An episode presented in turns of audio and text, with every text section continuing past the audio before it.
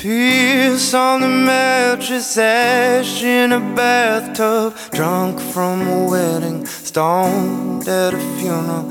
I was just talking, you had the bag.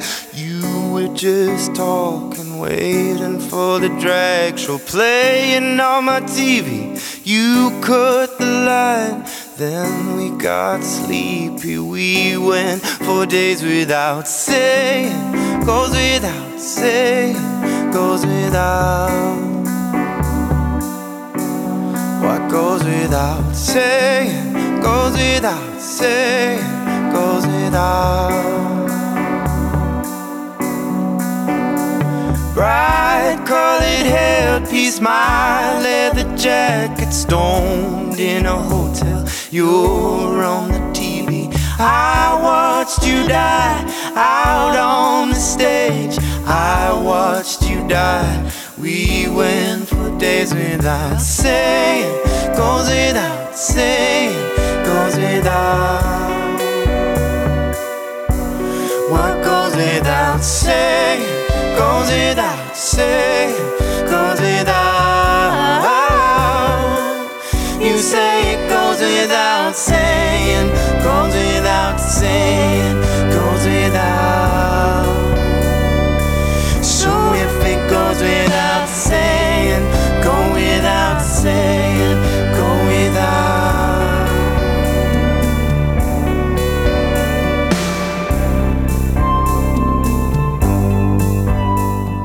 Bueno, hemos empezado un poco mm, romanticones. Estamos escuchando a Brendan McLean, artista australiano, que este pasado mes de marzo editaba por fin un LP que se ha hecho esperar bastante. Lleva por título And the Boyfriends, o sea que os podéis imaginar cuál es su contenido. Eh, pero eh, Brendan McLean ya llevaba en sus espaldas varios EPs, singles. Cuando digo EPs ya no sé lo que digo porque pueden ser mixtapes o singles con tres caras B. Eh, por favor, necesitamos un, diccionario ya que nos aclare cuándo es un LP y cuándo no. Dicho esto, fue en 2017 cuando vivió su gran boom gracias a un track que abría el EP Fan Bang One. El track se llamaba House of Air, pero más que la canción en sí, eh, este boom, este, este momento viral que tuvo, fue gracias a su videoclip dirigido por Brian Fairbairn y Carl Eccleston, que partía claramente del de, eh, el celebrado artbook Guy Semiotics de Hal Fisher de 1977 y representaba toda una serie de comportamientos, reglas no escritas y vocabulario propio de la cultura gay. De hecho, aunque el vídeo se hizo viral, yo creo que no hay duda por su contenido explícitamente sexual. Llega a haber un momento en el final, os estoy haciendo un spoiler, sí, pero uno de los actores defeca, se caga en la cara de Brendan. Pero yo creo que no debemos olvidar la finalidad tanto del artbook de Fisher como de este vídeo, que es eh, la visibilidad y la educación ¿no? en, en todo este universo de, de la cultura gay, sobre todo más underground, más escondida, del BD, BDSM y todo este mundo, ¿no?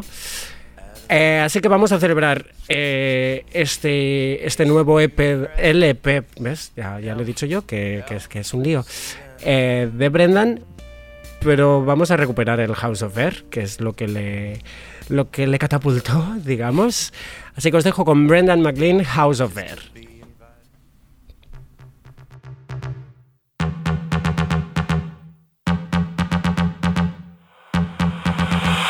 No walls, no barriers. We talk without a word. Your eyes with no concern. Your heart forever turn. When you're losing faith in all you've done, gotta get away from everyone. Leave your broken heart outside. Let the music pacify. No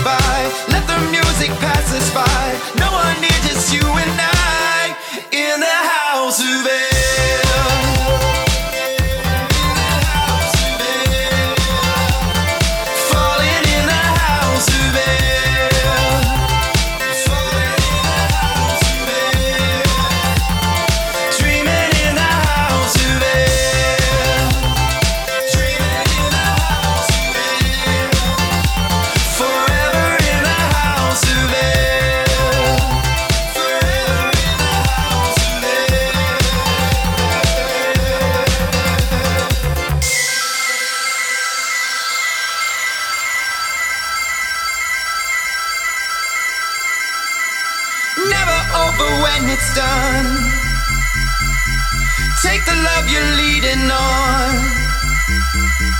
Never have to say goodbye. Let the music pass us by. No one near, just you and I in the house air.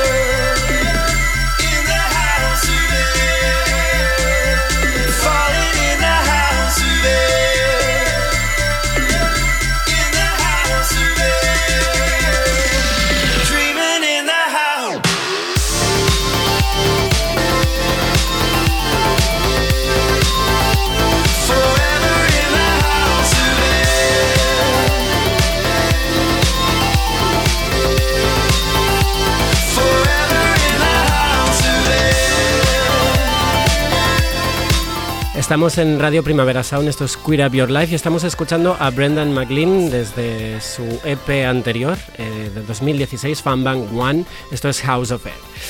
La música de Brendan, de hecho, eh, siempre ha venido muy marcada por sus ex, por sus amantes, y no se corta un pelo. Bueno, ya nos ha quedado claro con lo del, lo del vídeo, que por, por cierto tenéis que buscarlo, pero no en YouTube, porque naturalmente no, no se puede. Eh, pues como decía, eh, viene marcado por no cortarse un pelo y por hablar de subidones de droga, de polvos que no terminan, cosa que está muy bien, no tiene que ser siempre todo fabuloso y romántico. Habla de peleas, de popper. Y si bien esta realidad sigue muy presente en su nuevo trabajo, en su nuevo y primer LP, musicalmente parece que ha hecho una vuelta a sus inicios, que están un poco más marcados por el indie, con la instrumentación pues más orgánica, en lugar de seguir la línea que estaba tomando, mucho más electrónica, eh, de hecho de, ese, de esa etapa electrónica, digamos. Yo, por favor, os invito a escuchar, eh, ¿cómo se llama? Uy, dentro de Solo hay una canción que se llama... Ah, da igual, escuchad el, EP de solo. Ya mm, me he perdido, no pasa nada. Eh, hasta aquí hablamos de Brendan, pero tenemos que saltar a Grecia. Nos vamos de Australia a Grecia porque nuestra amiga Eurípides en His Tragedies está de estrena. Así que vamos con Eurípides y Miatritis Tin Cantina.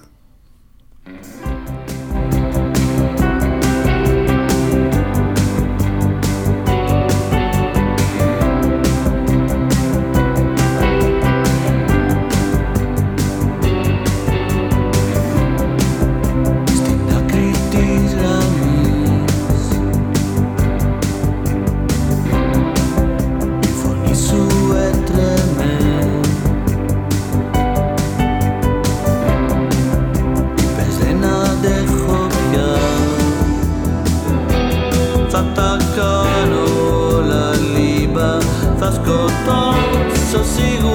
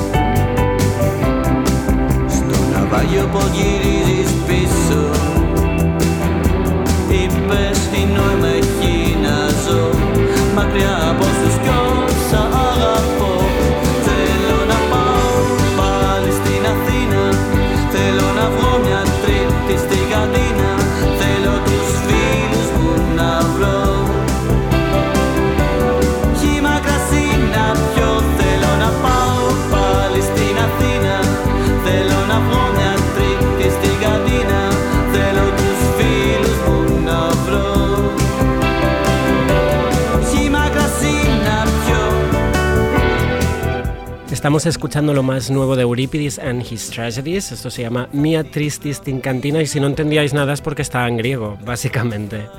El músico afincado ya hace muchos años en Barcelona es una figura clave para la escena queer local, pues le debemos la organización de un sinfín de conciertos y eventos. eh, entre estos está el Uñas y Dientes, Albert, que Ujú. seguro que lo conoces, que Sí. donde Eurípides ejerce de curador programando artistas y bandas femeninas y queer. Exacto, una vez al mes como mínimo en distintos espacios del Raval, normalmente en Fridonia.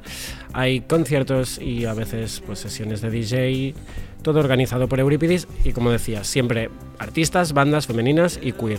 Gracias Eurípides por hacer esto a, a nuestra ciudad, pero estamos aquí estrenando tu música. eh, porque el próximo jueves, 11 de abril, editado por Snap Clap Clap, será, eh, verá la luz tu cuarto álbum, le estoy hablando a Eurípides directamente. Eh, su cuarto álbum de estudio eh, lleva el mismo nombre que esta canción que estamos escuchando, Mia Tritis Cantina, que es el primero íntegramente en griego y grabado única y exclusivamente con músicos griegos. Eh, el, significado de esta frase que da título a la canción y al, y al álbum es un martes en cantina. Cantina es un bar de Atenas, cantina social se llama, que de hecho aparece en el videoclip de esta canción y eh, pues básicamente es donde se reúnen todas estas criaturas queer desamparadas como, como Eurípides. El álbum tiene pinta, como siempre, de ser muy intenso. Eurípides es intensoa, porque básicamente este trabajo es su viaje figurado y literal a Atenas, su vuelta a Atenas para enfrentarse con la muerte de su mejor amigo, eh, para él la mejor persona del mundo. Así que os podéis imaginar que nos va a llenar de mm, tragedias, de tragedias y de descubrimientos, de aceptación, de debate sobre la vida y la muerte. Esperamos tu álbum, Eurípides. Eh, de hecho, te invitamos a que vengas a, hablar de, de todo este viaje, de esta vuelta a Atenas. Pero vamos a hacer un cambio de tercio, ¿vale? Estábamos mencionando, de hecho, el Raval Underground y Queer. Y yo ya no me puedo esperar, ella tampoco, porque está por aquí entre, entre las mesas de Abaixados Deu, está gritando ya. Así que la vamos a recibir con una monstrua tan indecente como ella, ¿vale? Nos vamos al 1996 con Nina Hagen y este Herman's Door.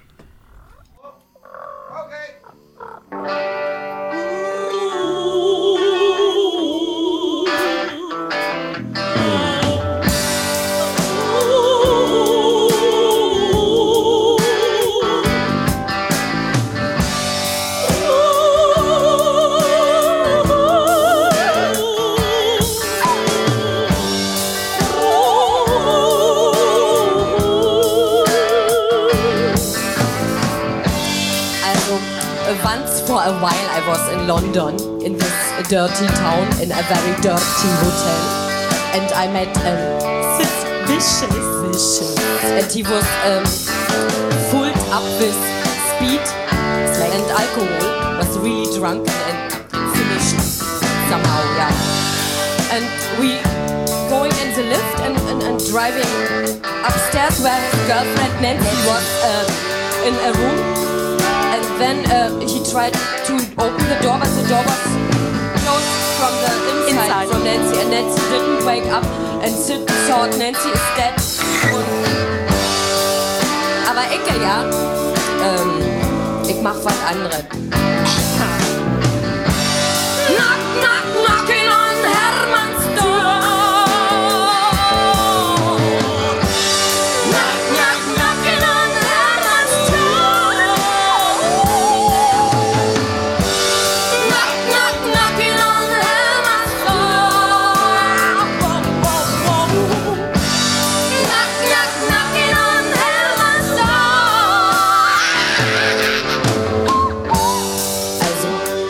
was very um, outside from himself, and he phoned to the hotel portier downstairs that he must come quick, and and they must open the door because he thought Nancy is dead, yeah.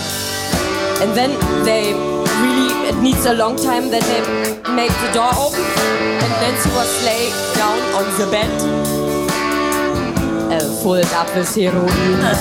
She was not dead, and everything was alright again. Yes,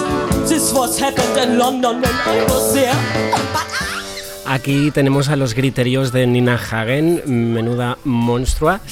Y hoy vamos a hacer un momento de promo, ¿vale? El viernes que viene, 12 de abril, en la sala 2 de Apolo, hay una nueva edición del Futuro Sarao Drag, que para quien no lo sepa es un concurso de drags que huye de cualquier estándar, que quiere que se presente todo el mundo, independientemente de cualquier mm, cosa que te defina tu identidad. Y tenemos aquí a quien ganó la última edición, Madame Hiroshima. Buenas tardes, buenas noches. Me ha llamado cosa. Te he llamado cosa, te he llamado cosa, te he llamado monstrua. soy una monstrua, exacto. Les gané a todos esos tíos y tías que estaban ahí. Bueno, total, que tengo 64 años, hice un monólogo que te cagas y me tiré al público así, placa, tres veces. Bueno, dos, vale, que soy exagerada. Eres muy exagerada. Pero eh, bueno, ya estás haciendo tú tu propia, tu propia Pero- introducción. Ya has dicho la edad. Yo iba a decir el año en que nac- naciste. Bueno, porque fue el mismo que Nina Hagen, cariño, y el mismo día. No voy a Fíjate, Por eso la estábamos escuchando. vientos. Y ahí hay algo, ahí hay algo. Alguna conexión entre vosotras. Eh, eres nacida en Barcelona, en el barrio del Raval, ¿correcto? En mi casa, en mi cama. En tu ca- Y no hay sitio para ti. Ay, qué lástima. Bueno, claro que hay. pues, me sobra, vamos, para todo lo que queráis venir. Em, eres profesora de lengua y literatura. Sí. Eh, Lo dices con un poco Bueno, de... porque esto es mi pasado Es reciente. pasado, Hace cuatro años Eras. que estoy jubilada. Es que soy mayor, cariño. No lo parece. Vosotros no me veis, pero él sí. Luego hablaremos de qué es ser mayor, porque Vale. en tu caso yo no es una palabra que usaría. Eh, bueno, fuiste No. profesora durante 37 años, Sí. pero ¿Ves? esa ¿Ves? presentación no es, no es suficiente. En tu currículum hay que añadir muchas frases, muchas palabras, porque eres empresaria o has sido empresaria, has Sigo sido curadora... siendo, sigo siendo, que tengo otra empresa ahora. Ay, ¿Qué ay, te ay. crees? Has sido curadora de arte, Sí. Eres drag, eres costurera, eres mujer, madre de hijos biológicos y hijas no biológicas, eres borracha, Y loca. eres zombie, eres loca. Ay, sí. Bueno, siempre fuiste Cocainómana no, que lo sepáis, porque tengo un mal al corazón. Ah. Eso es la única cosa que me falla. Está muy bien que, que nos lo aclares. Sí. Siempre ha sido así. Eh, Madame Hiroshima, que detrás tiene una persona que podemos revelar tu nombre, ¿no? Claro, soy la Isa. La Isa Capdevila. Claro. Eh, ¿Siempre fue así cuando era una niña? No. Yo era una niña perfecta, era una niña triste. Era una niña piscis. Era- ¿Qué te voy a contar, Claro, algo que Bueno, sabemos. como era una niña piscis, era una niña que sonreía flojito, que hablaba bajito, que parecía, si puede ser que no me vean, mejor. Mira tú cómo he cambiado, ¿has Sí, visto? ¿eh? Eso no La pasa porque sí. Tortillera también, ¿eh? si hace falta. Yo me apunto a lo que, a lo que haya, porque co- con, lo que me va quedando un poco. Bueno, sobre todo, quería deciros que todo se supera en esta vida. Y yo tuve una depresión de los 18 a los 20 que me cambió la vida. No podía ni mirarme al espejo, que el espejo hacía otra cosa, tío, que esto yo no me pongo por nada. Una, a una depresión me pongo de verdad, a lo grande, ala, venga, vamos a liarla. Yo me miraba, decía, voy a peinar, y le- ya, el espejo ya se había peinado, ya se había hecho el moño. Yo, horroroso, cada día me quería morir, todas las putas noches. Decía, ay, me voy a la cama, no, no, no, que venía una señora con un sombrero de flores, viejecita, como... Esa película tan preciosa de, de- ya, bueno, no me acuerdo, pero bueno, hay- es que se me olvidan las cosas, por eso soy mayor. Pero mm, hay películas que esa- te marcan la vida. ¿Fue en esa depresión que En la cambió depresión- tu, tu niña perfecta a este a monstruo? esto, eso, sí. esto. Dije, mira, cuando me curé, que fue en un bosque, porque mi tío me llevaba al bosque y me decía, ala, ves, vete sola con el perro. Yo llorando, llorando, y al final sa- sabía salir. Y me curé, me curé, me curé, y entonces ya dije, "Mm, que a vivir que son dos días. Y mira lo que me ha durado. Y esta, exacto, esta es mm, tu filosofía y Sí. esto es lo que haces. Vamos a ir construyendo esta biografía, ¿vale? Te haces joven, llega mm, una época en España bastante removida, de hecho muy idealizada actualmente. Mm. Nosotros como jóvenes la hemos recibido como algo fantástico, lleno de color, lleno de transgresión, pero ¿era así? Era más. Salías a la Rambla y decías, vamos a salir. Y solo con salir a la Rambla, porque yo vivía en el Raval, claro, nací allí, pues me, me quedé allí. Y ya decías, venga, ¿qué va a pasar esta noche? Y pasaba de todo. Ahora también, pero no vas a la Rambla a hacer esto. No. No, La qué horroroso, no puede ser. Esto es asqueroso. He pasado hoy y digo, ¡uh, qué horror, no vuelvo más! Pero antes salías de casa y la vida está, era bonita, pasaba de todo. Salías y decías, nos vamos a Madrid y te ibas a Madrid, sin problemas, a la fiesta del tierno Galván. Era así la vida. La vida era una fiesta. Es verdad, es cierto. Que... mm, ¡Ay, mi calor! Me está Ay, que está sonando... Sí, está sonando Estopa. ¿Por qué has elegido que sonara Estopa? Porque, porque Estopa me levanta de la silla, me agarra. Bueno, porque este tío está muy bueno. Cantaba cosas así de mi barrio, porque yo tengo un barrio gitano. Yo nací en un barrio gitano, porque entonces los gitanos del Raval pues eran lo más. Y en mi casa mm, siempre había sitio para los gitanos, en mi bar, porque yo tenía un bar. Tenía un bar, era una niña de un bar. Tú eras una niña de bar. Ya era una niña de bar. Y ya sigo siendo. siempre. Ah. Ponme una barra delante. Exacto. No fue un bar, pero años más tarde, de hecho hace 10 años, decides abrir una galería de arte en Sí. pleno Raval. Sí. ¿Por qué fue eso? Pues a porque... ti, profesora, que te lleva a decir... Porque yo soy licenciada en muchas cosas, que no solo en noches. Soy licenciada en Historia del Arte y también en Filología. Y tengo títulos de cinco idiomas, que no son el mío. bueno, total, es una vieja que ha hecho de todo por no trabajar. ¿Me voy a estudiar cosas? Venga, no, no hace falta que trabaje.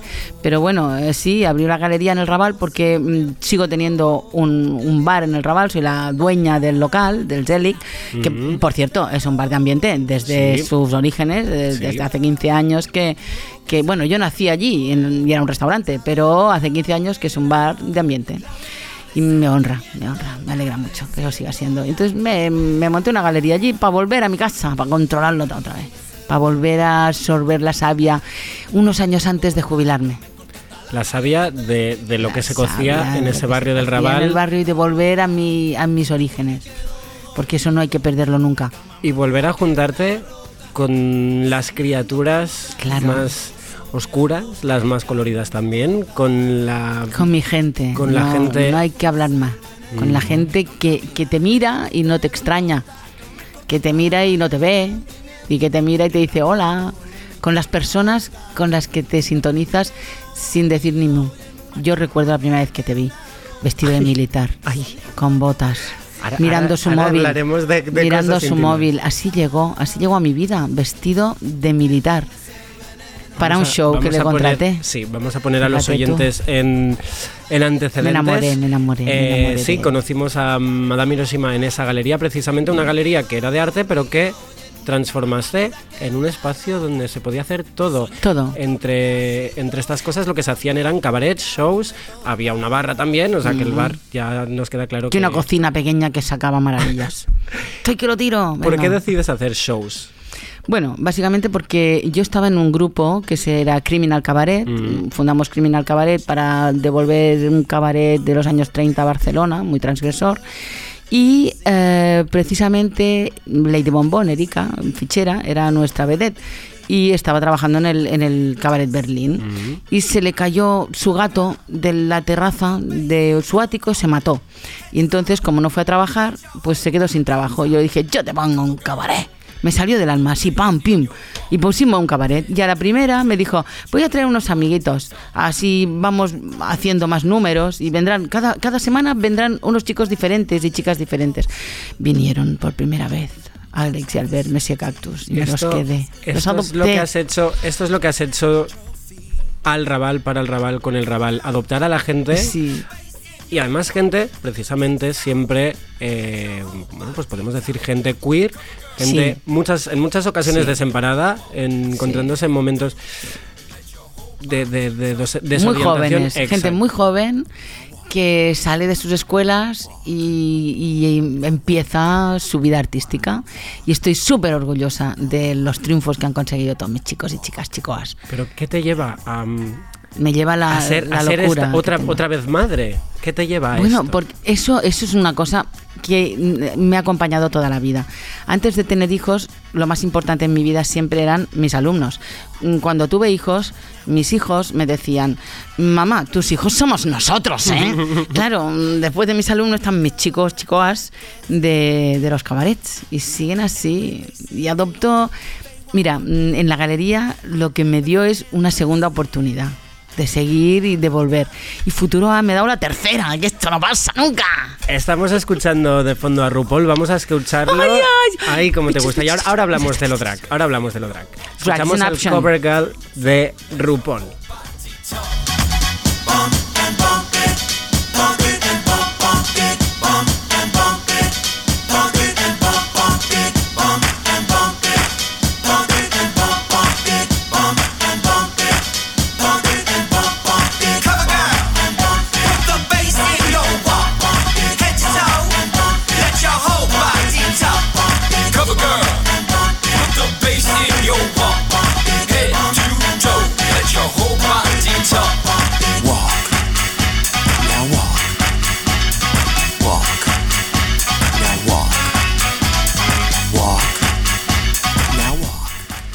Ay, RuPaul, cuántas cosas nos ha dado y a ti te está dando ahora, ¿verdad?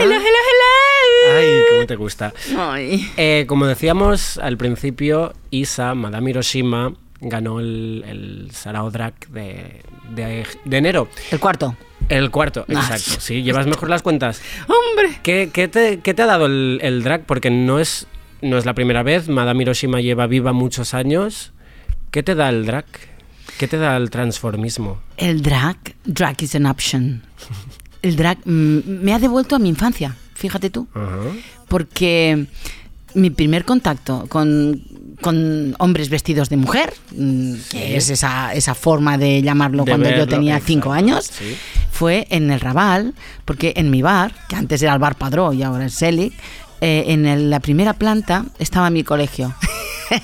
Y en la segunda una pensión que era muy abierta al público. Y entonces allí pues vivían putas, vivían travestis, porque eran travestis, entonces no, no, no estaban operados, ¿no? Entonces vivían travestis, vivían viajantes franceses en pareja de hombres, uno muy gordo y uno, y uno bajito. Y, y claro, todas estas cosas vivían dos argentinos, uno mayor y uno joven. Entonces, todo esto ha formado mi vida, ha conformado mi vida. Entonces, mm, el- al, al volver a ver el drag mm, RuPaul, en RuPaul se explican las vidas de esas personas, lo mal que lo pasan, en fin, eh, que esto es película, todo, pero, pero sí que hay un fondo que te lleva a, a encontrarte otra vez con tu infancia. Entonces, ¿qué me pasa? Que yo, si volvieran a hacer, yo estoy equivocada. Yo sería hombre, sería trans y me seguirían gustando los tíos. Pero iría vestida de tía a lo grande, no como ahora. Mírame. ¿Has visto? Ahora, sí. bueno, ahora sí porque vas de Un calle. momento, sí. Pero me he comprado unas cosas. Tus looks son eh, espectaculares. De hecho, eh, dejar claro aquí que además. Cosa muy dicho, bien. Coses muy bien, te haces todos tus looks. Eh, que fui seleccionada para maestros de la costura. Menos mal que no me cogieron, vaya mierda de programa, por cierto. que no lo sabías tú eso. Llegué a la que sí, final. que no- si no lo que no lo sabíamos. Bueno, eh, seguimos con el drag. Venga. Porque aparte de Madame Hiroshima, tú tienes muchos más personajes. Sí. Eh, de hecho, en el primer programa de Queer Up Your Life tuvimos a personaje personaje, un, un artista que tiene múltiples facetas, múltiples nombres. Y también es tu caso, tenemos a Madame Hiroshima, tenemos a la Paca del Raval, tenemos a Paquita de Serós La y un sinfín. No, no, y ¿Por qué Tortola Valencia, que tú no la conoces. Ah. Tortola Valencia eh, es lo que estoy haciendo para los americanos, que me dan una pasta. ¿Qué diferencia hay entre Tortola todas Valencia. estas? Pues hay mucha diferencia, claro. A ver, niño, ¿tú no te acuerdas de quién era la Paca? Vamos a hablar de la Paca. La. Paca del Raval era... Era una señora que vivía encima de la galería. Exacto, en la galería que, mm, que tú tenías. Estaba casada con el Manolo, que estaba siempre en la cárcel. Para una vez que sale. Y a la Paca del Raval la tuviste que matar. Hombre, sí me morí yo, me, me tiré, me- me- o sea, mm, se- sí, es verdad. Pero resucité, que te cagas, me voy a perder yo dos cabarets seguidos, me he perdido, el tercero ya no. Ya me salí de un, de un ataúd ahí en medio. La, la mataste La maté porque, por- porque era la mía. paca to- porque era tuya. La maté era porque era era demasiado mía. tuya. Claro. Y, y hubo un momento en que poquito, exacto, sí. hubo un momento en que La, la, violencia noche me sale, la violencia. la noche, La el ocio y las penas estas Hombre, de las ocio que para vosotros, porque yo curraba un montón, ¿eh? que lo sepa. Gracias a todos. Ay, que ahora nos vamos a pelear aquí. Nah. Eh, lo que decía es que hay una parte muy emocional en, Sí. en- en hacer espectáculo, en hacer drag, en coger otras personas y creer que con ese escudo eh, lo podemos todo. Bueno, es que lo podemos todo. Y podemos cambiarnos a través de eso. De eso va el drag, perdona. Y por eso mataste De y eso va el resucitaste a un personaje. Y entonces llega un momento en que eres tan real, eres tan tú. e- es- y, si, y si eso es capaz de cambiarte la vida y de hacer que des pasos adelante, sigue. Si no eres capaz, mata al personaje. Y eso es lo que yo hice. Yo no podía dejar de hacer lo que tenía que hacer fuera de la galería. Porque yo tengo un drama muy grande en la vida, ¿eh? Que mi marido tiene Alzheimer, a lo grande, y mi madre también. Todo el que me conoce me quiere olvidar, fíjate tú. Ay, ay, ay, ay. ay. Ay, ay, ay, ay, eso Am, tampoco lo sabía. ¿eh? Es fantástico que mm, esta reflexión que has hecho sobre, sobre el drag, te la agradecemos mucho. Eh, ¿Podemos hablar ahora de la edad? Claro, yo soy mayor, pero no lo parezco. ¿eh? Eh, Edadismo. Nos queda clarísimo que no, que no, que no eres mayor, en realidad. Gracias. Eh, hay gente que habla a veces, hay una segunda juventud, yo creo que la has tenido siempre. Pero eso es lo que tú puedes sentir, eso es lo que podemos percibir gente de a tu alrededor. Pero has sido violento en algún momento. ¿Has ¿Te has encontrado con situaciones en, en las que la edad te frene a ti o frene a otras personas? Bueno, Ay, ay. a ver, hay cosas que no voy a contar.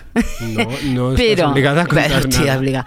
Pero, Esto no es un polígrafo. Ya, no ya, estamos en No, pero, por pero suerte. quiero defender algo que Mm. no me ha pasado a mí, francamente. A mí no me pasan cosas chungas nunca. Es que tengo suerte. Pero a una amiga mía de mi edad, pero negra, además, eh, no la dejaron entrar. Ch, Reivindico todo lo que ha dicho él al principio e insisto, y digo más, en el choco, en el choco, ¿cómo se llama? En el choco, sí. no la dejaron entrar. Eh, digo, ¿por qué no me dejas entrar? ¿Porque soy mujer? ¿Porque soy negra? ¿O porque tengo 70 años? Que no lo parece para nada tampoco, ¿eh? Entonces, claro, les puso una denuncia y tal, y no la dejaron entrar. Entonces, a mí esto no me ha pasado, porque yo cuelo más. Cuelo más y soy simpática y toda. pues, a mí los porteros, se lo chupo si hace falta, te, ¿me entiendes? eso te iba a decir, puede ser que no te hayas encontrado con estas situaciones porque tu actitud ya es la de dejar claro. Sí, que estoy aquí para que te ría un rato. Claro. Y ya está. Pero, pero sí que es cierto que pasan, pasan constantemente. Y de eso yo mm, eh, me quejé en el monólogo. Decía, eh, todas estas letras y no más ponéis la E del edadismo porque a los mayores ni nos ven. No es que no, no, no nos quieran hacer caso, es que no nos han visto, hemos pasado por al lado. Sí que he notado que nadie me desea, eso sí. Eso es muy triste, que lo sepa. Pero ya está. Pero eso se cambiará pronto. Me operaré de todo, ya veréis.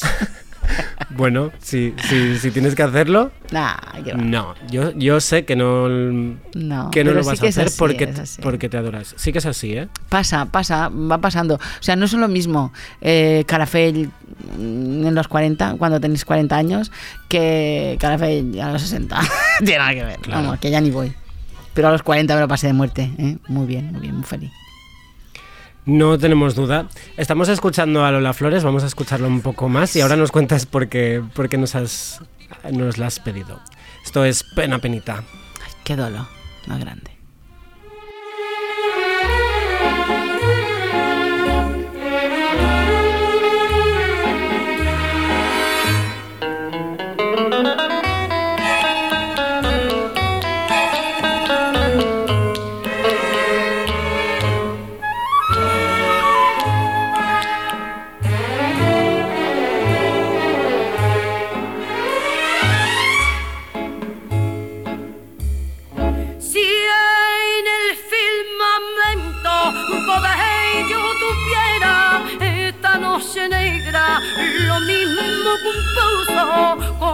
Cuchillito de luna lunera cortará los hierros de tu calabozo. Si yo fuera reina de la luz del día, del viento y del mar, cordeles de esclava, yo me ceñiría por tu libertad.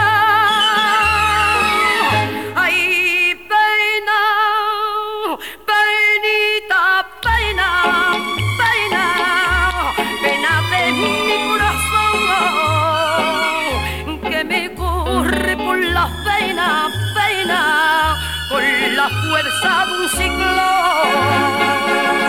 Es lo mismo que un nublado de tiniebla y pedernal, es un potro desbocado que no sabe dónde va. Es un desierto de avena. Bueno, eh, yo no sé por qué te hago preguntas. Si en realidad lo que tendríamos que hacer es darte un momento, un, Dame un programa directamente. escenario, un escenario eh, mientras escuchábamos este pena, penita, pena. Te brillaban los ojos, estabas haciendo un. Bueno, mm, tú an- antes nos decías, no puedo hacer lip syncs porque es que Uy, necesito cantar, nece- necesito sacar la voz fuera. Eh, porque has elegido pena, penita, pena. Porque hay mucho dolor en la vida. Te lo decía Almodóvar. Mm. Dolor y gloria. Ay, ahora Esto ya- hablaremos de esto. Ahora Ay, por hablaremos de esto por y te Dios, por invitamos a quedarte aquí. Eh, vamos con una última pregunta. Aleix, nuestra pregunta Yo de te- rigor. Me muero de ganas de a ver qué contestas, porque estoy fascinado escuchándote. Eh, ¿Qué es ser queer? A ver qué me contestas. Para ti. ¿qué es ser queer? Ser queer mm, es algo que me ha enseñado Chus García. Mm, Ok. Un saludo, un beso desde te aquí. quiero, te quiero, te quiero, te quiero. Pues me lo ha enseñado ella, porque ella es una osa grande que llegó a mi vida arrastrada por amor. Había dejado a una mujer y porque se había enamorado de otra. Ajá. Y me vino a mi casa, a mi galería. Me la quedé, me la quedé para siempre. Y os recomiendo muchísimo que leáis Este torcido amor, su último libro de poesía. Entonces, ¿qué me dijo? ¿Qué me dijo? Me dijo, tú echa pa'lante, que tú vales para todo.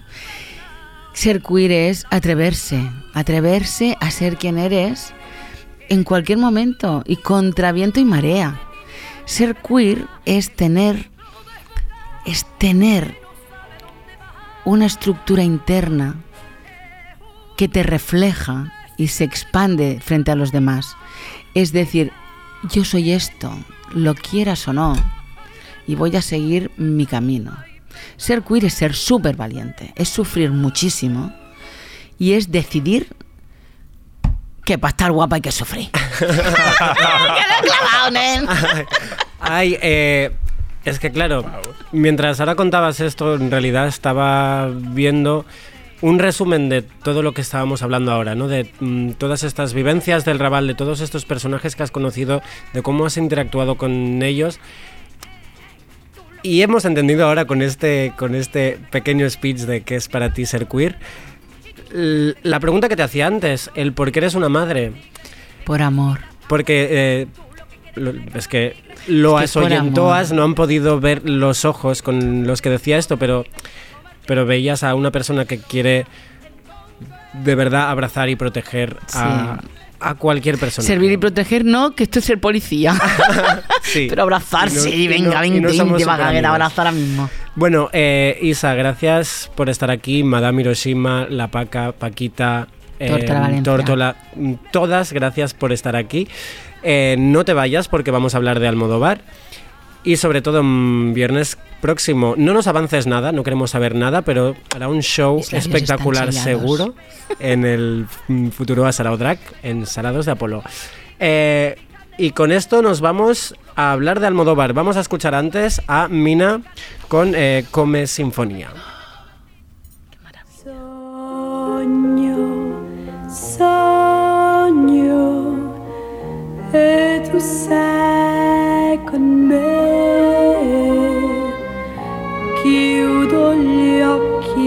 cielo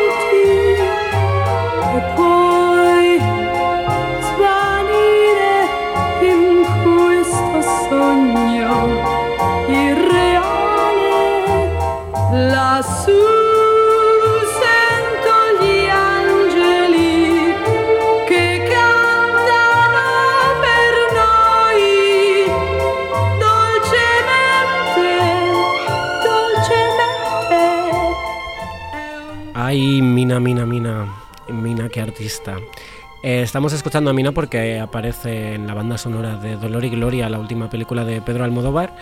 Aleix, nos has dicho que querías hablar de la película. Sí, Hemos, yo- hemos invitado a, a Madame Hiroshima que también se quede porque también la ha visto y yo creo que tiene mucho que decir. Cuéntanos y yo ya luego te digo qué me ha parecido a mí. Vale. No, yo te preguntaba qué te ha parecido porque, porque creo que tenemos una opinión parecida, pero yo luego he hecho una reflexión más allá de la Mm. primera impresión, ¿no? Mi primera impresión fue un poco de, ay, me estoy aburriendo, ay... mm, eh, ¿Por qué? No, primero porque es una película muy verbal. Es muy. Sí. Es el, claro, es el lenguaje del melodrama, ¿no? Que es esto que le gusta al Almodóvar. Y me pasa un poquito como con Xavier Dolan. No sé si te Mm. pasa a ti, que, que me saca, ¿no? Porque, bueno, mm, es poco visual y, y me emocionan mucho más las cosas visuales, ¿no? Pero. Bueno, muchísima gente le ha gustado, muchísima gente Sí, dice creo que, que, se no ha hay un punto emocionado. medio, no hay un punto medio No. exacto. Exacto. Hay gente que casi se duerme, lo siento, es mi caso. Y hay gente que, que no ha podido parar de llorar. Sí, Todas sí. son válidas. Totalmente. Y es que lo que me ha pasado es que como analizándola un poquito desde la distancia, ¿no? Y a- olvidándome un poco de esto, de, de este tema de la forma, sí que digo, ostras, es que sí que me interesa la peli. O sea, sí que me interesa eh, de, de qué me está hablando, ¿no? La película tiene mucho de, eh, de Almodóvar, ¿no? Es una película que tiene una gran parte autobiográfica, aunque es, Mm. como él lo llama, Sí. autoficción. Autoficción. Autoficción. Ay, me gusta sí, este- se ve que este esto concepto, es ¿eh? algo de la literatura, que se usa mucho en la literatura, Vale. ¿no? Pero que es como tiene parte del autor, pero luego muchas situaciones Esto es lo que haces cuando escribes canciones. Ajá. Que necesitas rimar y tienes que inventarte cosas. Pues va un poco por aquí, quizá. Y tenemos a Antonio Banderas interpretando al mismo Almodóvar, ¿lo ves? Bueno, ya tiene algo ya. Yo tengo que decir físico. que me parecía que hablaba como él. Ya. Que ha trabajado realmente el cómo habla el Almodóvar actual. Sí, sí, algo tiene, algo Sí. tiene. Aparte del pelo. Total.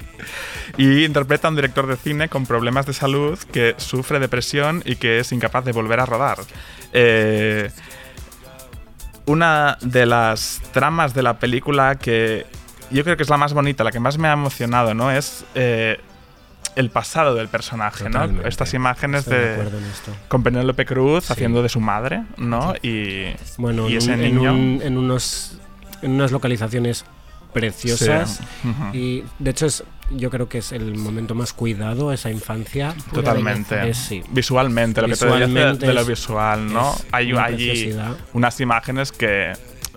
mm, No digo spoilers, no digo No, nada, pero imágenes no, no, que no. van a pasar a formar parte del imaginario colectivo queer. Sí, totalmente. Ya sabemos. Por Yo sé de, supuesto. de- de cuál estamos ¿De qué hablando. estamos Es el hablando? primer deseo. Sí, sí, pero sí, además, mucho antes de que ocurra nada. Exacto. La primera visión de la belleza Exacto. absoluta. Exacto. Cuando aún no, no tienes el concepto de ni De lo que es el- lo Eres un sexual niño. ni, ni- Eres un niño y tienes una visión delante tuyo y no la olvidarás. ¿Cuál nunca. fue tu primera visión, Hiroshima? Mi primera visión se llamaba Sebastián. Ah, Él estaba predestinada para el mundo gay. Claro, claro, claro, San Sebastián. Totalmente. Eh, Aleix, ¿qué más? ¿Qué más nos quieres comentar? ¿Alguna cosa más? Yo, sobre Almodóvar, no sé, me gustaría preguntarle a Madame Sí, ¿no? Hiroshima, sí, que nos comente un poquito su visión, porque es esta cosa que quizá mm, No, yo, yo la estoy edad súper de o sea, acuerdo en que, los- nos exacto, puede diferenciar. que Mm. mm, por el simple hecho de que a mí no me ha tocado, no me toca Sí. a mí hablar de, de una película así, ¿no? Él ha hecho una película para explicarse, yo creo. Sí.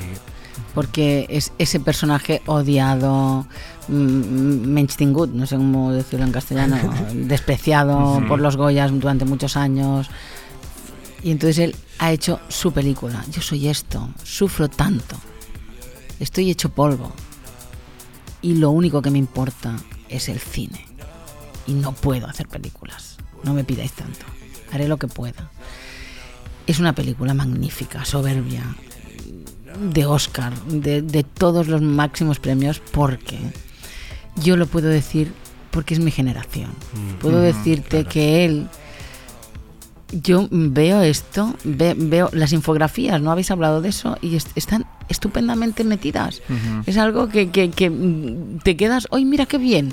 Ya de entrada, los títulos no desmerecen ninguna de sus películas, porque siempre los títulos Siempre de Almodóvar sí. son es- Sí, estupendos. sí, y siguen cuidados. siendo estupendos, siguen siendo estupendos. Y, y maravillosos. Y después ya Dios, ¿qué queréis que os diga si os da el alma aquí? Os ha dado el alma, os ha dado todos sus demonios y todo su dolor. Todo su dolor. No apreciar esto me entristece. Que no lo apreciéis tanto. Todo lo que da. Todo lo que da y se desnuda. Es algo terrible lo que ha hecho con esta película. Terrible. Y a, a mí me ha llevado en volandas todo el tiempo. Me he enamorado como el niño. He sido la madre. He sido, he sido la, la hija de puta de madre que dice que, que tú, tú te fuiste y no me llevaste. Ajá. Estoy súper de acuerdo con que, mm, con que ha hecho un ejercicio muy, seguramente muy honesto. Muy, mucho. Igual em, me quedo con lo que has dicho, Aleix, de que es la forma lo que a mí me hizo no conectar. Es una cosa exclusivamente de forma. y te olvidas de banderas. Deja de estar banderas en la pantalla. No es Antonio Banderas, no es el actor, Es cierto. es el personaje. Sí. Y eso se consigue difícilmente. Mira, tengo que poner una pega ahí. A ver mm, si estáis de acuerdo. En el momento, spoiler otra vez, en que se reencuentra con su ex amante, Ay. hay el, un primer saludo en el que yo veo a un Antonio Banderas, el actor, el hombre hetero, sintiendo que no puede, que no puede acercarse demasiado. No, en eso es un error. Yo me he visto reflejada. Absolutamente, al porque me ha pasado en esta vida, hace dos años, al encontrarme a un amor de hace 20 años, de hacía 20 años, y que no lo había vuelto a ver. Es tan difícil, tan difícil enfrentar Ya, esta situación tan difícil porque tienes de repente toda tu vida de esos 20 años por en medio. ¿Qué tengo que hacer? ¿Cómo me tengo que comportar? Yo a mí mi intriga era ¿qué pasará cuando cierre la puerta? Cuando el otro se haya ido. ¿Qué va a hacer? Y opta por vivir y por seguir adelante, en lugar de quedarse en el suelo llorando, que es lo que habría hecho yo, por supuesto. que Ay, que te gusta mucho el espectáculo, pero también la lágrima como buena piscis. Así, así. Eh, tenemos que despedir el programa. Qué pena. Sí, esto se pasa siempre volando. Y más cuando la gente es tan habladora y tan de la palabra como Perdón. tú. No, hombre, No, no, ¿cómo, va a pedir perdón en la radio precisamente por hablar? Por un programa. Hola, los aquí. oídos. Eh, vamos a despedir. Tenemos una novedad más, otra vez de Australia, que quiero, que quiero utilizar para el cierre. Ella es Memphis LK, una chica de Melbourne. La canción se llama Speak Honestly y tiene un vídeo, bueno, bastante interesante que refleja pues una realidad muy australiana, muy queer, eh, de la que podríamos aprender mucho. Y con esto nos vamos a despedir. Gracias, Madame Hiroshima, por, Gracias a vosotros por por tu historia, gracias. por tus palabras, por tus reflexiones. Gracias, Aleix, una vez más, un mes más. Nos escuchamos el mes que viene y nos despedimos. Clear up your life.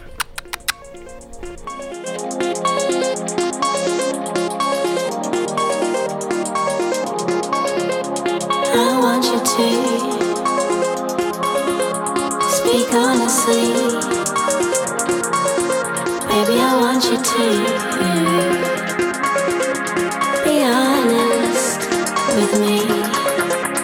I want you to speak honestly. Mm. Baby, I want you to be honest with me. I want you to.